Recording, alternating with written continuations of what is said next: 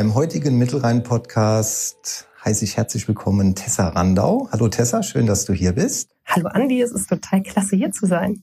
Tessa kommt aus dem Raum Koblenz, ist äh, Journalistin, Buchautorin, ist Mutter von zwei kleinen Kindern und glücklich verheiratet. Und was die Tessa sonst noch so alles ist und äh, wie ihr Leben bis jetzt gelaufen ist, das wird sie uns in den nächsten Minuten dann erzählen. Auf jeden Fall. Du bist ein fallenderer Mädchen, ist das richtig? Ja, ich bin ein fallerer Mädchen. Meine Eltern äh, sind zwar nur für die Geburt nach Düsseldorf gefahren, weil ich habe zwei ältere Geschwister und meine Eltern äh, kommen aus Düsseldorf und die wurden dort geboren. Und da wollte man sich nicht quasi auf eine neue Klinik und neue Ärzte einlassen. Also ist man dann sehr vernünftigerweise am 10. Januar mal spontan nach Düsseldorf gefahren mit Wien. Aber ansonsten bin ich äh, direkt danach äh, wieder nach Fallender gekommen und da auch aufgewachsen und für mich ist Fallender und auch Koblenz meine absolute Heimat. Genau. Das heißt, du fühlst dich jetzt auch nach 30 Jahren immer noch wohl hier im Raum Koblenz, in Fallender? Hast du auch persönliche Anbindungen? Bist irgendwie Absolut. gut ja. vernetzt? Also ich äh, liebe Koblenz. Ich war zwischendurch auch weg. Mhm. Aber ich bin ganz bewusst und gezielt auch wieder zurückgekommen, weil ich finde, das ist einfach eine wunderschöne Stadt, die einem die perfekte Mischung bietet aus grünen Anlagen, aus Ruhe, aus Erholung. Es ist nicht zu hektisch, es ist aber auch nicht langweilig. Also ich war mal zwischendurch, ähm, oder ich kann ja mal ein bisschen so die Biografie äh, abklappern. Ähm, ich bin halt in Fallner zur Grundschule gegangen, dann war ich auf dem Gymnasium in Bendorf habe nach der 10. Klasse aufs Eichendorf-Gymnasium bin ich gewechselt und habe da mein Abitur gemacht. Also ein Koblenzer Gymnasium genau. für diejenigen, die jetzt nicht ja. aus dem Raum Koblenz sind. Ja. Genau, also der Wechsel war so ein bisschen vom Dorf zum Stadtgymnasium, einfach damit man in den Freistunden so ein bisschen mehr Möglichkeiten hatte. Und ähm, dann habe ich Jura in Trier studiert, vier Semester. Und das kam eigentlich daher, eigentlich habe ich schon immer gern gelesen und mochte Geschichten und habe auch sehr gern geschrieben, auch Aufsätze in der Schule aber ich habe leider eine Leserechtschreibschwäche. Und da habe ich damals gedacht, hm, das ist jetzt nicht ganz so ideal, ähm, dann vielleicht einen schreibenden Beruf zu ergreifen. Und ähm, ich hatte zwar wirklich immer Aufsätzen, war immer eins oder ein bisschen Punktabzug wegen Rechtschreibung, aber Diktate, das war eine vier, war schon so ungefähr die Bestnote. Und dann habe ich gedacht, nee, also ich bin ja auch ein total gerechtigkeitsliebender Mensch. Ich werde Juristin. Und dann habe ich vier Semester Jura studiert und habe aber gemerkt, meine Art von Gerechtigkeit hat mit dem, was die Juristen darunter verstehen, gar nicht so viel zu tun. Und dann muss man da auch noch so Gutachten schreiben. Und dieser Sprachstil der Gutachten, der ist für jeden Menschen, der gerne kreative Texte schreibt, der tot. und da habe ich gemerkt, nee, hier bin ich falsch. Und dann habe ich gedacht, nee, dann werde ich doch vielleicht lieber eine gute Journalistin anstatt einer schlechten Juristin. Und ich mochte auch immer total gern Fernsehen. Also habe ich gedacht, okay, ich werde Fernsehjournalistin. Da muss ich nichts schreiben, da gibt's bewegte Bilder.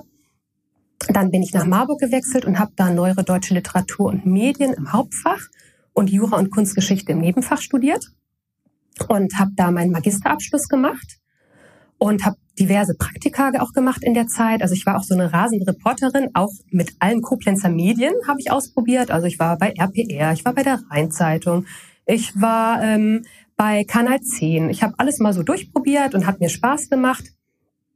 Und ähm, ja, und war dann, als ich mit dem Studium fertig war, ähm, das war 2002, da kam die große Medienkrise.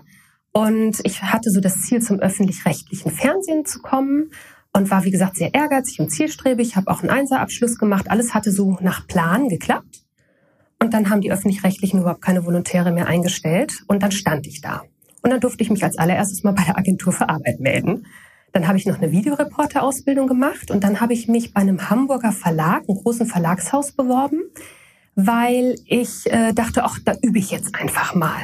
Ähm, die haben unter anderem auch die Zeitschrift TV Hören und Sehen. Die hatten meine Eltern zu Hause, die fand ich so ganz spannend. Die hatten auch so gute Hintergrundartikel. Da habe ich gesagt, ach, das mache ich jetzt mal so zum Üben.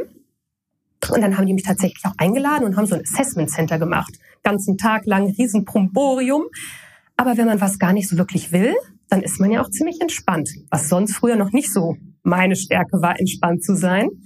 Ja, und dann haben die mich genommen und haben gesagt, äh, ja, das passt. Äh, und dann war ich erstmal ganz, ähm, ja, hin und her gerissen. Ich wollte überhaupt nicht nach Hamburg. Ich wollte nicht weg von Koblenz. Ich wollte nicht weg von meiner Heimat, äh, so weit weg, äh, weil vorher beim Studium bin ich auch immer am Wochenende wieder nach Hause gekehrt, habe da auch mein damaligen Freund und heutigen Mann immer getroffen. Genau. Und dann habe ich es aber ausprobiert und es hat mir total gut gefallen.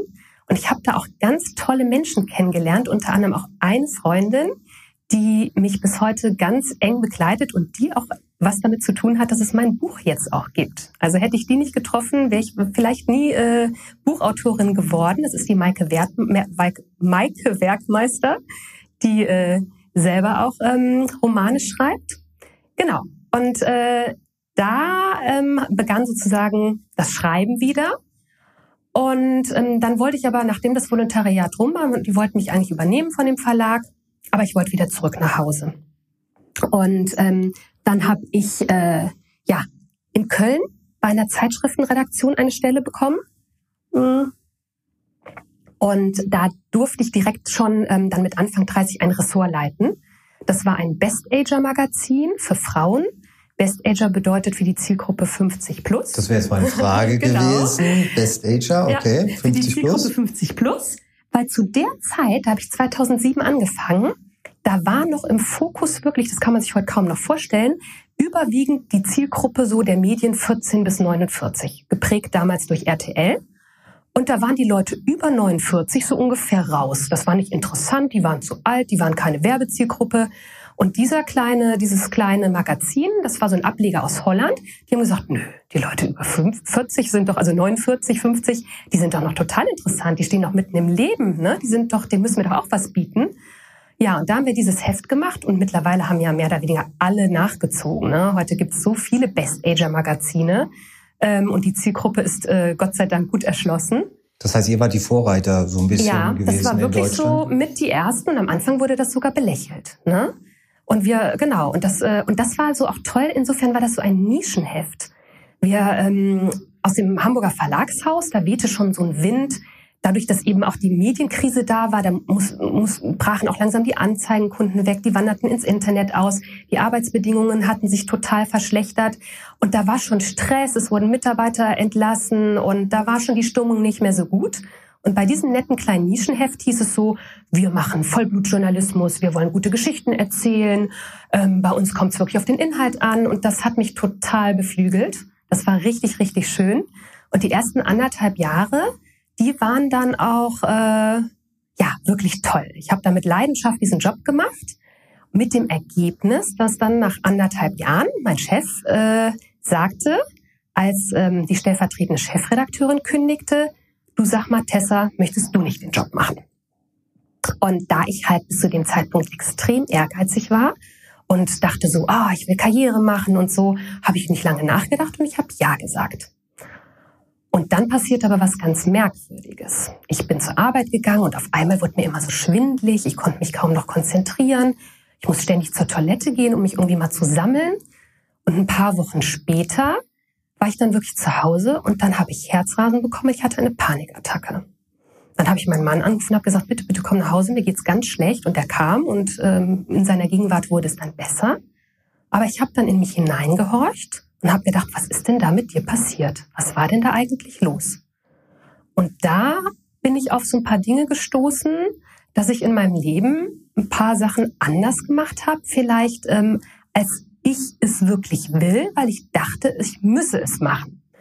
Ähm, zum Beispiel war auch zu dem Zeitpunkt, ähm, ich war gerade Anfang 30, war von der Hochzeitsreise zurückgekehrt und ich hatte eigentlich den Plan gefasst, Mutter werden zu wollen. Jetzt wusste ich aber, wenn ich diesen Job annehme, der war wirklich, äh, das war ja mindestens ein zwölf Stunden Tag Job. Und mein Chef, der hat da echt ein sehr hohes Pensum vorgelegt. Der hat jedes Wochenende gearbeitet, der hat im Urlaub gearbeitet und ich wusste, das muss ich auch leisten. Und ich dachte, hm, ich möchte das jetzt eigentlich gar nicht. Es, es könnte ja sein, dass ich dann vielleicht auch gar nicht schwanger werde in diesem Stress. Ich habe jetzt gerade was ganz anderes vor. Und es hat mir aber auch die Augen dafür geöffnet, dass ich dachte, vielleicht will ich das auch gar nicht.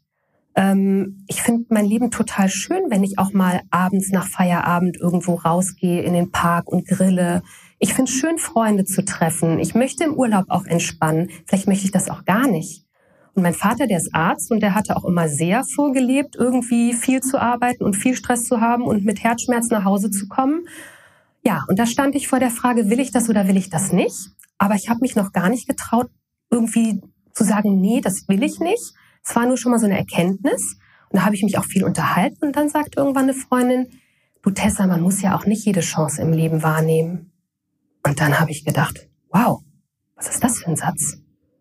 Sowas gab es in meinem Leben gar nicht, so ein Denken. Ne? Chancen sind da, um sie zu ergreifen.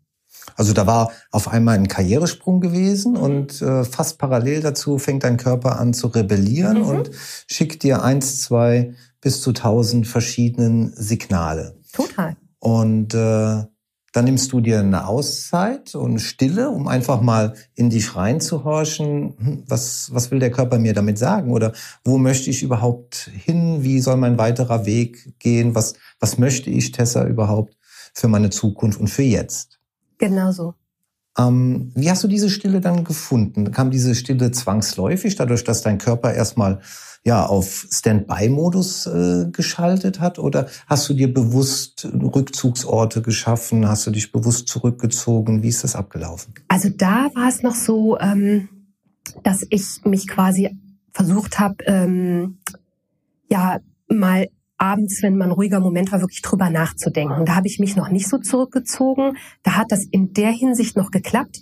Und diese Panikattacke, das war so eine Not, das war so schrecklich, das wollte ich auch definitiv noch nicht, nicht erleben. Das war so ein klares Signal meines Körpers.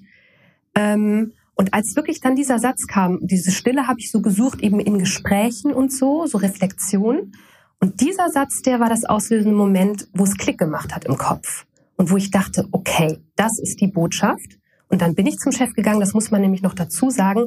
Der hatte mich gefragt im September, zu Beginn des nächsten Jahres sollte die neue Stelle erst beginnen. Also sie hatte noch nicht angefangen. Okay, da war noch ein bisschen Vorlaufzeit genau, gewesen. Genau, das war diese Vorlaufzeit. Also und dann habe ich wirklich, als ich das erkannt habe, das war dann Ende des Jahres, bin ich zum Chef gegangen, habe gesagt, du, pass auf, geht nicht, kann ich nicht, will ich nicht. Der war ganz nett und hat mir noch so einen roten Teppich ausgerollt und hat gesagt, du ähm, Mensch, ich habe dann auch von dem Kinderwunsch erzählt, hat er gesagt, wir können es doch auch mit Teilzeit versuchen und so. Aber ich habe da nicht dran geglaubt, dass das klappt und ich habe auch ganz klar in mir ein Nein gespürt und ich habe gesagt, nein, danke, ich möchte nicht. Ganz klar. Und dann bin ich noch eine ganze Weile in quasi meiner Ressortverantwortung geblieben, bin dann Mutter geworden. Dann hat sich aber leider auch in der Redaktion ganz vieles verändert. Wir haben eine neue Geschäftsführung bekommen. Und von dieser netten kleinen Oase, wo es darum ging, eigentlich gute Geschichten zu machen, da kam auf einmal jetzt auch der Druck. Wir brauchen mehr Auflage, die Anzeigenkunden und so weiter. Dieser Druck, der in Hamburg auch schon da war, der kam jetzt sozusagen nachgereist. Und ähm, dann mussten wir viel an unseren Geschichten inhaltlicher Art machen, die ich mit meiner journalistischen Ethik, Ethik nicht vertreten konnte. Also wir haben Testimonials gefunden, das sind die Menschen, die die Geschichten erzählen, die zum Beispiel was ganz Tolles, Spannendes zu sagen hatten. Und dann hieß es auf einmal so seitens der Bildredaktion, oh Mensch, die sehen nicht gut genug aus, die können wir nicht nehmen. Und das fand ich ganz bitter, weil ich finde, jeder Mensch ist ein schöner Mench. Jeder Mensch, den kann man so fotografieren, dass man das Positive an ihm erkennen kann. Das waren ganz tolle Menschen mit spannenden Geschichten und das hat mich schon mal sehr quasi ja geärgert, schon auch quasi verletzt, äh, parallel wie die Menschen mit. Und äh, da musste ich den teilweise absagen neue suchen. Die Texte wurden immer kleiner, die Bilder immer größer. Ähm, das war mit deinen Werten einfach nee, nicht mehr zu vereinbaren, mehr vereinbaren gewesen. Nee, genau. Und dann hat sich dadurch, also dann wurde ich halt Mutter bin nach sechs Monaten wieder arbeiten gegangen und ich bin aber quasi kurz vor der Geburt wieder zurück nach Koblenz gegangen. Ähm, weil ich gemerkt habe, ich will auch, äh, der Job macht mich nicht mehr glücklich, ich will zurück in die Heimat. Wir wollen, wenn wir ein Kind haben, auch nah bei den Großeltern sein. Und dann hat das zum Glück geklappt. Ähm, das Kind ist dann auch ein Schengelge geworden. Also ihr habt die Tradition ja. nicht fortgesetzt und seid ins Ruhrgebiet mhm. gefahren mhm. zum Entbinden, sondern Nein. ihr seid in Koblenz gegangen. Genau, wir hatten einen Entbindungstermin in Köln, den habe ich wieder abgesagt und wir sind in den Marienhof gegangen. Wir haben das anders gemacht. Und, ähm, und ich bin aber sehr schnell wieder arbeiten gegangen, weil ich immer noch so mein Ressort so geliebt habe, diese Verantwortung noch gespürt habe. Aber ich war nicht mehr glücklich. Jedes Mal, wenn ich mit dem Zug nach Köln gefahren bin, saß ich da mit Bauchschmerzen. Ich gedacht, das möchte ich alles nicht mehr. Und wieder fing der Körper an, genau. Signale zu senden? Absolut. Beim Kind übrigens auch. Das war dann ein Schreikind. Und ich habe später gedacht, das hat ganz viel gespürt, was mit der Mutter los war. Ähm, ja, und dann habe ich es noch bis zum zweiten Kind durchgehalten. Und dann kam da ein Moment, und der findet sich auch in meinem Buch wieder, weil da habe ich das ein oder andere auch aus meinem Leben sozusagen einfließen lassen. Deswegen habe ich das auch jetzt so ausschweifend erzählt. Ähm, da saß ich dann wirklich eines Abends, wir hatten zu Abend gegessen, mein Mann hatte die Kinder irgendwie nach oben gebracht und ich saß, bin heulend auf dem Esszimmerboden zusammengebrochen, zwischen tausend Krümeln, die da noch lagen. Da stapelte sich das Geschirr, mein Haar war noch fettig, weil ich es nicht geschafft habe, das morgens zu waschen. Ich war kurz vorm Burnout. Also ich hatte keinen, aber ich war nah dran und ich konnte nicht mehr. Ich war müde, ich war aggressiv, ich war gar nicht mehr ich selbst. Und dann kam jetzt nämlich diese Stille, die du ansprichst mein Mann und meine Schwester, die haben dann echt die Alarmglocken läuten hören. Und die hatten die Idee, ich war beruflich schon mal in einem Auszeithaus. Das ist so ein stiller Ort in einem Kloster, wo man so zur Ruhe kommen kann. Da hatte ich mal einen Artikel drüber geschrieben. Und die hatten dann die, Idee und haben gesagt, Tessa, das fandst du doch damals so toll.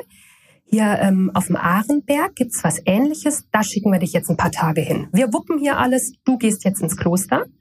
Und da war ich, glaube ich, ein langes Wochenende. Und da habe ich auch, da konnte man schweigend essen, da habe ich Spaziergänge gemacht, ich habe da geschwiegen, ich habe keinen Kontakt gehabt nach außen, da gab es so ein tolles Labyrinth, da konnte man spazieren gehen und ich habe so da dann die Stille gesucht. Und da ist mir klar geworden, ich kann da nicht mehr zurück in den Job. Das ist es nicht. Das macht mich nicht mehr glücklich. Und dann habe ich mit meiner Schwester, die Diplompsychologin ist, ähm, gemeinsam überlegt, was könnten wir tun. Und sie war auch in ihrem Job ähm, nicht mehr sehr glücklich und sie hatte auch viele Stressmomente erlebt wie ich. Und wir hatten viel auch bei Freundinnen gesehen, dass viele Frauen um uns herum in so einer ganz ähnlichen Situation waren. Und da hatten wir die Idee, Stress- und Burnout-Beraterinnen zu werden und haben uns in die Richtung weitergebildet. Und dann habt ihr euch selbstständig äh, gemacht, genau. auch wieder im Raum Koblenz. Ja, dann haben wir uns ähm, 2016 selbstständig gemacht wir durften dann bei äh, meinem Schwager zur Untermiete quasi Räumlichkeiten nutzen auf dem Klostergut Besselich.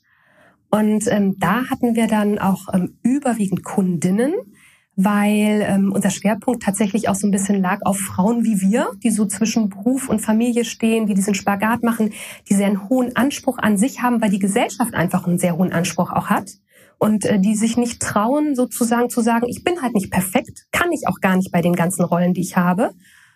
Und das haben wir dann ähm, zwei Jahre gemacht, bis dann mich die Idee zu meinem Buch sozusagen erwischt hat und ähm, in das auch wirklich ganz viel davon eingeflossen ist. Also dieses Buch wäre nicht entstanden ohne meine Vorgeschichte und ohne auch dieses Basiswissen der Stress- und Burnout-Beraterin, ähm, weil da geht es halt um vier Fragen, die man sich im Alltag stellen kann, um den Alltag zu verbessern, um weniger Stress zu haben, um zufriedener zu sein, um wieder glücklicher im Alltag zu werden. Und diese Dinge, die habe ich so auf meinem Weg quasi gefunden und die sind dann in dieses Buch geflossen. Nochmal kurz zurück auf diese Zeit der Stille. Mhm. Kloster Arenberg, verlängertes Wochenende warst du da gewesen. Viele können oder viele Menschen können ja mit Stille ganz schwer umgehen, weil wir sie nicht gewohnt sind, weil wir im Alltag funktionieren, wir sind in unserem Hamsterrad drin, wir werden immer von außen beschallt und unsere Antennen sind auch immer wieder nach außen äh, gerichtet.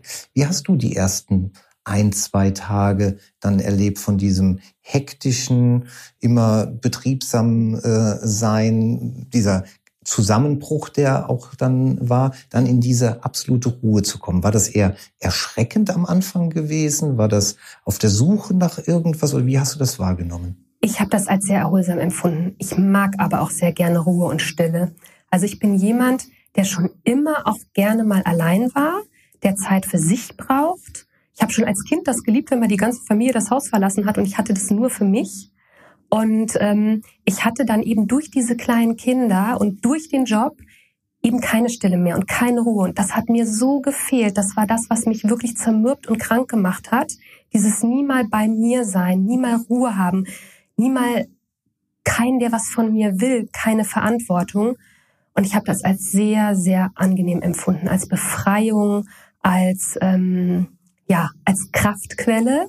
Und ich habe die letzten Jahre auch sehr viel quasi auch darauf aufgewandt oder, oder sozusagen auch viele Schritte eingeleitet. Das war auch ein großer Teil der Verbesserung meines Lebens, um wieder Stille und Ruhe in mein Leben zu bekommen.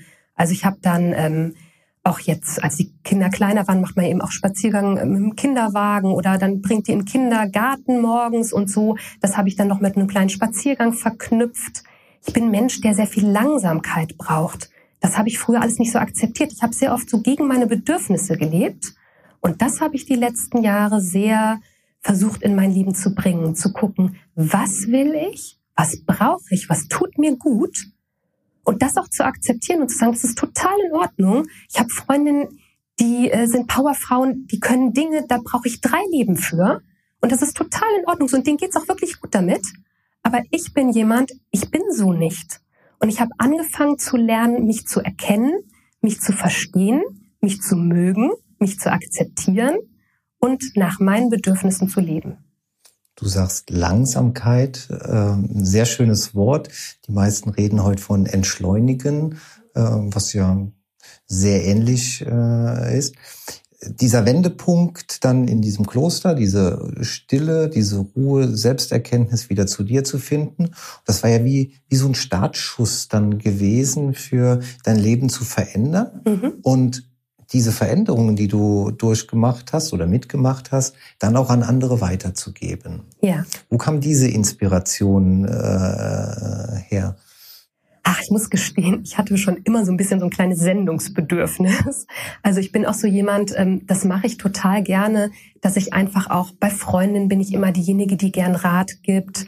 Ich bin ein sehr empathischer Mensch, ich habe sehr feine Antennen und es gefällt mir total gut, irgendwie anderen zuzuhören, zu erkennen, wo ist denn vielleicht so der Knackpunkt bei denen, ähm, zu gucken, wie kann ich helfen das war auch ja schon in meinem Job auch ein Stück weit gegeben. Ich wollte gerade sagen, so das Journalisten ja. gehen dürfte ja. da auch mit äh, dabei sein. Ja, absolut. Also dieses Ressort, was ich da betreut habe, das hieß halt unser Leben und da ging es auch ganz stark um psychologische Themen. Also inhaltlich habe ich ja meinen Job auch bis zur letzten Minute geliebt. Deswegen fiel es mir auch so schwer, den loszulassen. Es waren ja mehr so die Umstände, die mir nicht gefielen.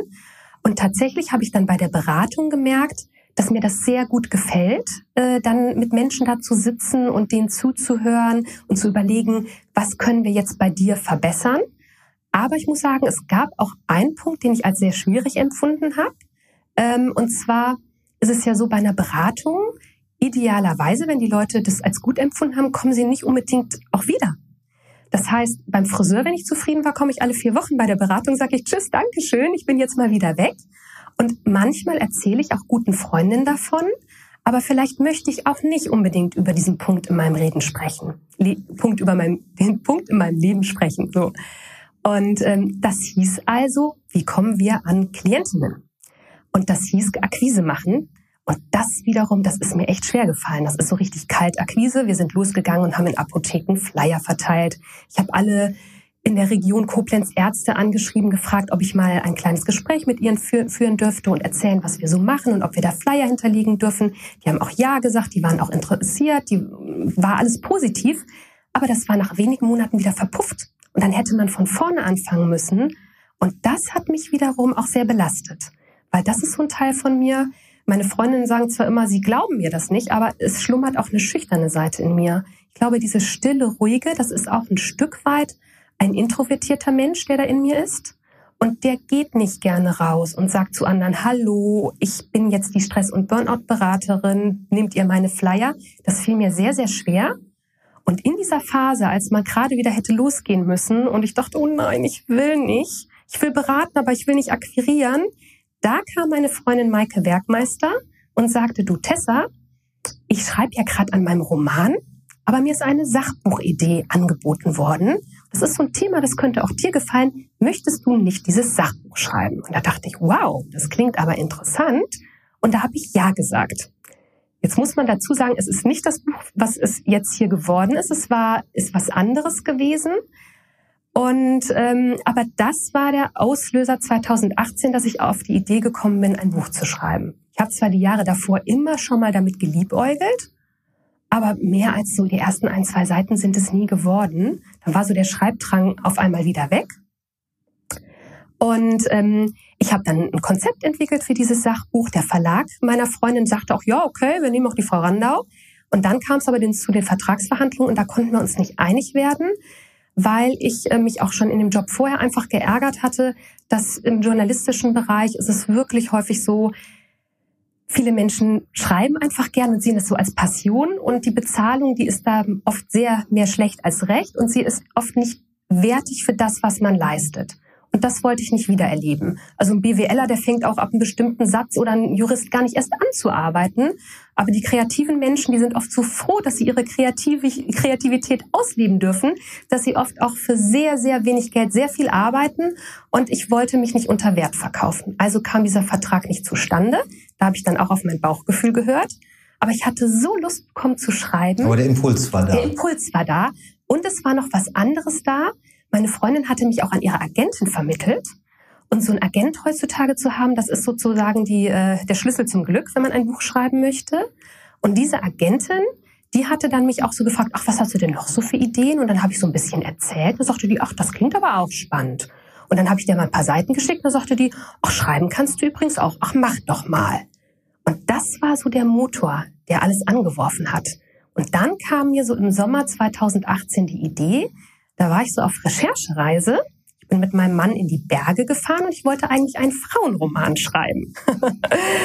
und dann saß ich dann in den Bergen und hatte aber schon so gemerkt, hm, Roman schreiben ist total schön, aber am liebsten schreibe ich die Dialoge, das Ganze so drumherum, das ist gar nicht so meins. Ich mag gern, dass die Menschen sich unterhalten, dass da ein Gespräch ist, dass was entwickelt wird. Ich will so rumphilosophieren. Und das ist aber im Frauenroman gar nicht so. Und dann saß ich da in den Bergen und guckte so ins Grüne von einer so ganz kleinen, schönen Hütte, saß ich auf einer Bank und da ist mir eine alte chinesische Weisheit wieder eingefallen, die ich äh, vor ein paar Jahren schon mal gehört hatte, die mich schon ein bisschen in meinem Leben begleitet hatte, seit ich achtsamer geworden bin. Und auf einmal dachte ich, wow, das ist so ein tolles Sprichwort. Und damit ist die Idee zu meinem Buch entstanden. Also dieses Sprichwort spielt auch eine zentrale Rolle in meinem Buch, deswegen werde ich es hier nicht verraten. Oh, ich wollte gerade schon, ich wollte gerade schon nachfragen. Okay, dann das, ich will's nicht wird verraten, die Frage im Buch beantwortet. Genau, also das spielt da echt eine zentrale Rolle und damit kam die Idee und dann bin ich heimgefahren von meinem Mann äh, mit meinem Mann von den Bergen wieder nach Hause. Ich habe mich an meinen Computer gesetzt, ich habe angefangen zu schreiben und das, was passiert ist, ist mir noch nie in meinem Leben so passiert. Da war auf einmal ich zu 100 Prozent da. Da waren all meine Fähigkeiten, die ich habe und wo ich vorher immer dachte, ach Mensch, du bist empathisch, du kannst ganz gut schreiben, du hörst den Leuten gerne zu. Das hatte in dem einen oder anderen Job immer schon ganz gut gepasst, aber so richtig alles konnte ich nicht ausleben. Irgendwas war immer so ein bisschen unterbesetzt. Und auf einmal habe ich angefangen zu schreiben und ich habe das Gefühl gehabt, ich habe so ganz viele Fäden früher in meinem Leben in der Hand gehabt und die waren aber so lose. Und jetzt konnte ich die auf einmal zu so einer Art Teppich verknüpfen. Und dieser Teppich ist eine Geschichte geworden und das ist dieses Buch und ich habe geschrieben und ich habe nicht mehr aufgehört. Meine Agentin hat mir auch das Okay dafür gegeben. Ja, und das ist es dann geworden. Schön zu hören und zu sehen, mit welcher Begeisterung du jetzt von deinem Buch äh, erzählst. Also ja. diese Fäden, die zum Teppich geworden sind, das kann man jetzt wirklich äh, wahrhaftig miterleben. Ganz toll. Sag uns doch mal, wie dein Buch heißt. Ja, das Buch heißt der Wald, vier Fragen, das Leben und ich. Und ähm, das hat folgende Bedeutung. Der Wald ist die Szenerie, wo das Buch spielt. Ähm, es geht um eine gestresste junge Mutter, die eben auch, äh, der alles gerade so über den Kopf wächst und die gar nicht mehr so weiß, wohin sie mit sich im Leben. Und eines Tages ist ja alles zu viel und ähm, dann beschließt sie, ähm, ich brauche eine kleine Auszeit Sie ruft ihre Babysitterin an und sagt, kannst du bitte die Kinder heute mal abholen? Und dann fährt sie los und sie weiß eigentlich gar nicht so richtig, wo will ich hin? Und dann landet sie im Wald auf einer kleinen Lichtung. Und das ist der Ort ihrer Kindheit, den sie seit vielen Jahren nicht mehr aufgesucht hat. Und dort hat sie eine ganz entscheidende Begegnung. Dort begegnet sie einer alten Dame, die ihr von vier Fragen erzählt, den vier Fragen des Lebens. Und da sind wir dann auch bei den vier Fragen im Titel und auch beim Leben. Und äh, diese Fragen könnten halt das Leben positiv verändern. Ja, und die junge Frau ist erst sehr skeptisch, aber die beiden kommen ins Gespräch und die junge Frau merkt doch schnell, da ist was dran an der Sache. Und äh, daraufhin wird sich ihr Leben sehr verändern, daher auch das Leben. Und das Ich dabei, das soll eigentlich die Leserin und der Leser sein. Weil dieses Buch ist quasi ein Lebenshilfebuch, zwar in Erzählform, aber es ist kein Roman, sondern ein Lebenshilferatgeber. Und der ist sehr kurz und knapp und wie hier, glaube ich, die Zuhörer schon merken, eigentlich ist die Kürze gar nicht so meine Stärke. Ich bin eher der ausschweifende Typ. Aber ähm, die Idee war, dass die Leserin und der Leser beim Lesen auch anfangen, über sich selbst nachzudenken. Dass die Fragen, die die Protagonistin sich im Buch stellt, auch Fragen werden, die man sich selbst stellt beim Lesen. Und dass man beim Lesen anfängt, über sich nachzudenken, zu reflektieren, seine eigene Geschichte mit reinzuschreiben. Und das sind so ein bisschen, bisschen auch die Seiten, äh, die quasi jetzt nicht ich geschrieben habe, sondern die jeder selber schreiben soll, weil ich wollte auch keinen Ratgeber schreiben, der sagt, so und so geht es, sondern ich wollte einen Gedankenanstoß schreiben, um zu sagen, Stell dir doch mal diese Fragen, um für dich selber herauszufinden, was für dich wichtig ist im Leben, was du willst, was du brauchst, was deine Ziele sind. Und dann findest du deinen Weg. Und deswegen habe ich auch gar nicht so viele Beispiele gebracht, wie äh, vielleicht der ein oder andere sich sogar noch gewünscht hätte, weil ich wollte nicht, äh, dass der ein oder andere sagt, hm, so geht das. Ach, jetzt muss ich das auch so machen. Ach, das ist die richtige Lösung es gibt nicht den richtigen Weg und es gibt nicht die richtige Lösung. Es gibt meinen Weg, den jeder selber finden muss und der auch immer wieder zickzack geht und den ich jeden Tag auch wieder neu hinterfragen muss. Da sieht man dann auch wieder die Parallele zur Beratung. Ja. Der Berater schlägt den Weg ja auch nicht vor, sondern der Berater eröffnet äh, Möglichkeiten und äh, der zu Coachende ist dann letztendlich derjenige, der den Weg selbst erkennt und dann auch anfängt, im besten Fall selbst zu gehen. Genau. Kann ich mir das so vorstellen, dass es ein Buch ist, das man nicht in einem durchliest, ja, mhm. sondern dass man das so etappenweise wahrscheinlich äh, macht? Das kann man. Tatsächlich aber ähm, haben die aller, allermeisten, ich habe schon wirklich zum Glück ganz viel tolles Feedback bekommen und tatsächlich auch, dass die Idee aufgegangen ist, dass die äh, Leserinnen und Leser sich tatsächlich eben auch die Fragen stellen. Die allermeisten sagen, sie haben es in einem Rutsch durchgelesen. Es ist wirklich ein kleines, schmales Büchlein. Es hat 128 Seiten. Das schafft man tatsächlich an einem Nachmittag. Ähm, es gibt auch wenige, die gesagt haben, sie haben es so in Etappen gelesen. Aber die, die es auch schnell gelesen haben, die haben gesagt, ähm, einmal durchgelesen und dann wieder zur Hand genommen und nochmal geblättert und die Fragen auf Post-its geschrieben, die irgendwo verteilt im Haus. Also richtig mitgearbeitet. Ja, auf den Nachttisch gelegt. Und das war eben auch meine Idee. Deswegen ist, ist es unter anderem auch so kurz. Einmal, weil die Gehetzten und Gestressten oft auch gar nicht so viel Zeit haben für ein langes Buch. Und es sollte ein Buch sein, was in die Handtasche passt, was auf den Nachttisch gelegt werden kann, wo ich immer mal wieder gern reingucke und mal drin blätter. Und ähm, ja, auch deswegen eben äh, ein Buch, was man vielleicht einmal schnell liest, aber was einen hoffentlich über viele Jahre begleitet. Und da haben auch viele gesagt, ach, eigentlich gebe ich Bücher ganz schnell wieder weg, aber deins habe ich in den Schrank gestellt. Das hole ich noch mal raus. Tolles Feedback. Ja, herrlich. Und ich habe im Internet ein paar Rezessionen gelesen und was immer wieder kam, war, das Buch ist inspirierend, es ist sehr flüssig geschrieben, es ist kurzweilig und es regt zum Nachdenken an. Also letztendlich spiegelt das auch genau das wider, was du gerade berichtet, was du gerade erzählt hast. Ja, also es ist aufgegangen. Wann ist das Buch erschienen? Also es ist am 22. Mai erschienen.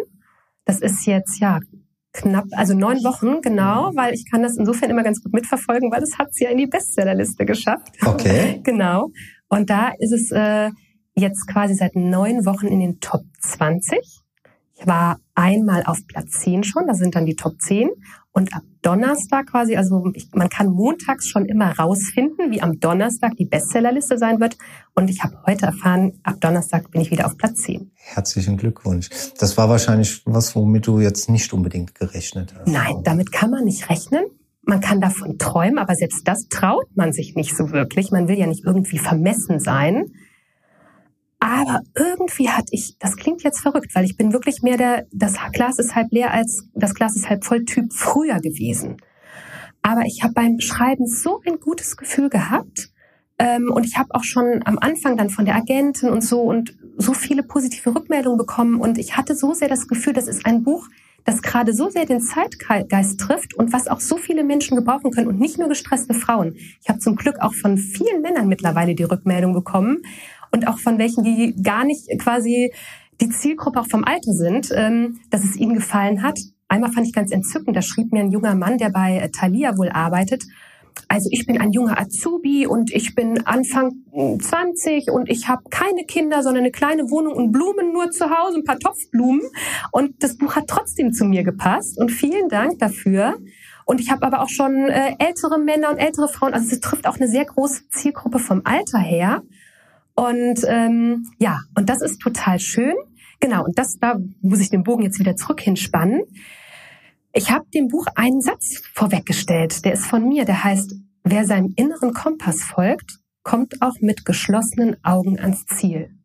Und das habe ich zum ersten Mal in meinem Leben so sehr gemacht wie noch nie zuvor.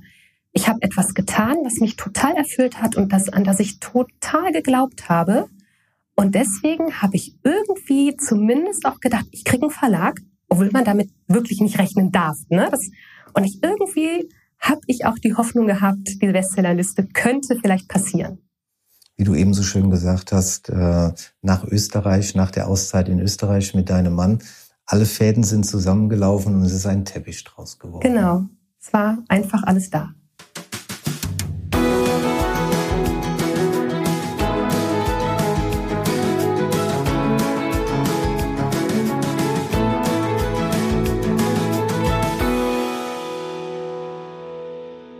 Die Abonnenten des Mittelrhein-Podcasts und die fleißigen Zuhörer, die erwarten jetzt sicherlich schon die Wenn-Dann oder Entweder-Oder-Frage.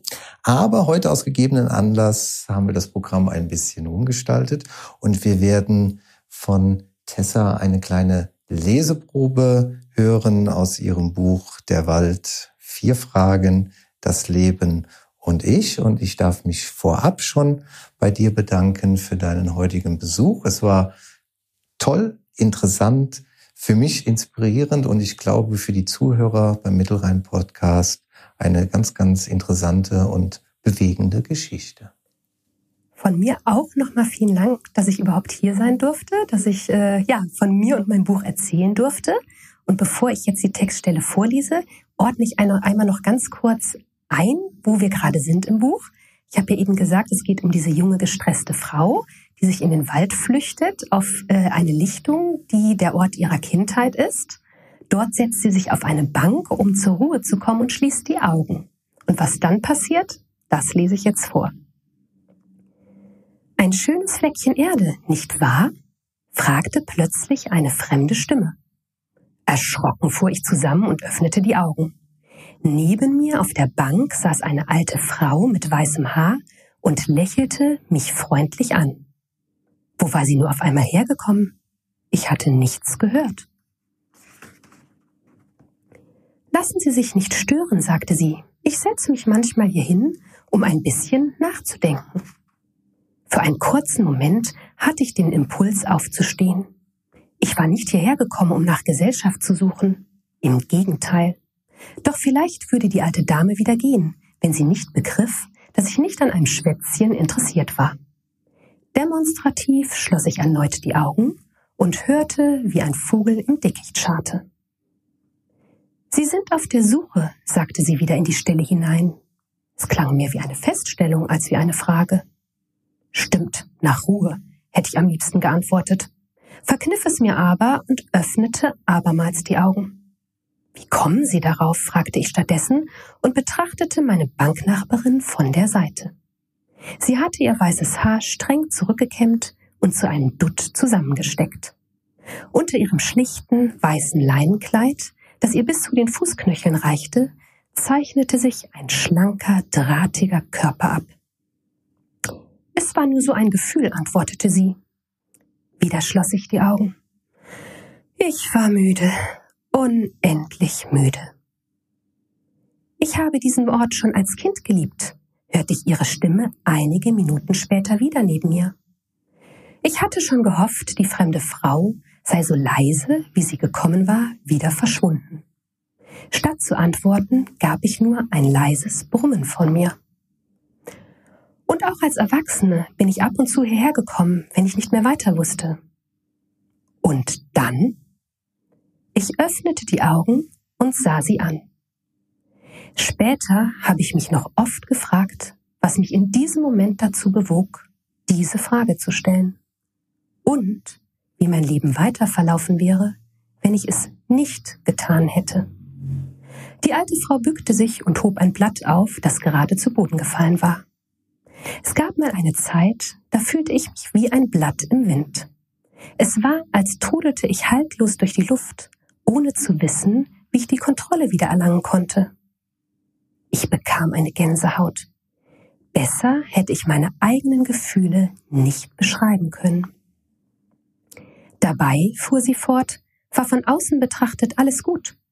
Ich hatte zwei kleine Kinder, einen lieben Mann, einen interessanten Beruf. Sie machte eine kurze Pause und sah in die Ferne, so als suche sie dort etwas am Horizont. Aber in meinem Innersten sah es anders aus. Ich war so müde, so leer. Alles war anstrengend, selbst die schönen Dinge. Ich wusste nicht, was ich ändern sollte, und das machte mir Angst. Kennen Sie das? fragte sie nach einer kurzen Pause und sah mich an. Es war, als hätte diese wildfremde Frau gerade über mich und mein Leben gesprochen. Doch ich war nicht bereit, ihr Dinge anzuvertrauen, die ich selbst nicht wirklich verstand.